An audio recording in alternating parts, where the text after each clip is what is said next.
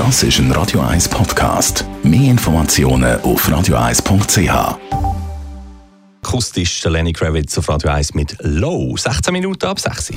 In Vino Veritas mit dem Radio 1 wie expert Carsten Fuß. Jawohl, heute haben wir es mal nicht vom Wein an und für sich, Carsten Fuß, sondern von der Flasche, wo der drin ist. Da gibt es erstens verschiedene Glasfarben und dann auch ganz Haufen verschiedene Formen. Wo kommt das eigentlich her? Und haben die Farben und Formen irgendwie eine Bedeutung auch für den Wein selber? Ja, das ist auch wieder mal eine gute Frage von dir. Ähm, genau weiß man es eigentlich auch nicht. Also ich sage einmal, die innere Werte zählen, aber die Verpackung ist aber auch wichtig. Und das hat sich in den verschiedenen Regionen einfach äh, irgendwann mal etabliert. Es gibt äh, zum Beispiel die berühmte Burgunderflasche, es gibt die Bordeaux-Flasche, es gibt die Rheinweinflasche ähm, und es gibt ganz viele verschiedene Formen und die sind meistens irgendwie in der Region entstanden und die haben sich dann irgendwann mal ähm, einfach an diese Flascheform gewöhnt und jetzt ist das einfach Programm. Also Beispiel Bordeaux, äh, in Frankreich, das Wiebergebiet, das große, die haben in der Regel alle die gleiche Form vor der Flasche.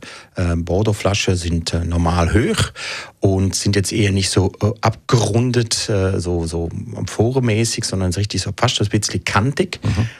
Anders sieht es im Burgundus, da ist die Flasche wieder so mehr, so ein bisschen äh, geschwungenere Form, etwa die gleiche Höhe.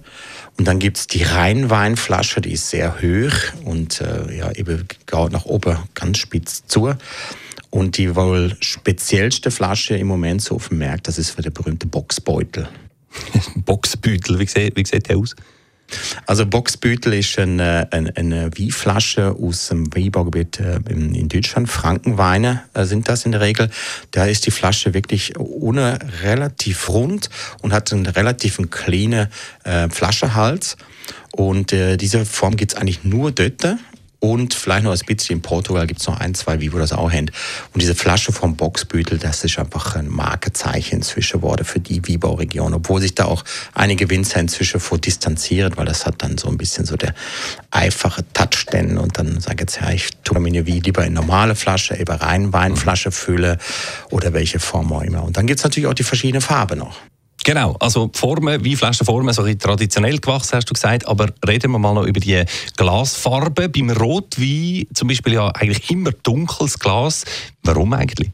Also die ursprüngliche Idee war, dass man einfach den Wein äh, vor, vor ultravioletter Strahlung, also Licht hat wollen schützen, daher die etwas dunklere Farbe. Mhm. Und dann ist dann noch dazu gekommen, dass man in gewisse äh, Zeiten hat man einfach früher einfach nicht die Gelegenheit gehabt, weißes Glas zu machen, weil das relativ teuer war.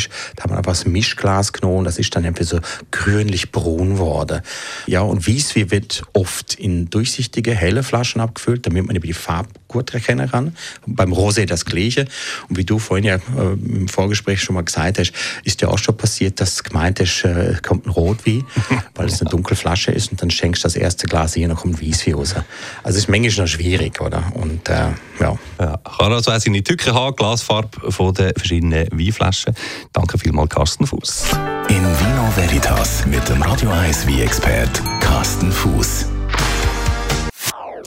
Das ist ein Radio 1 Podcast. Mehr Informationen auf radio1.ch.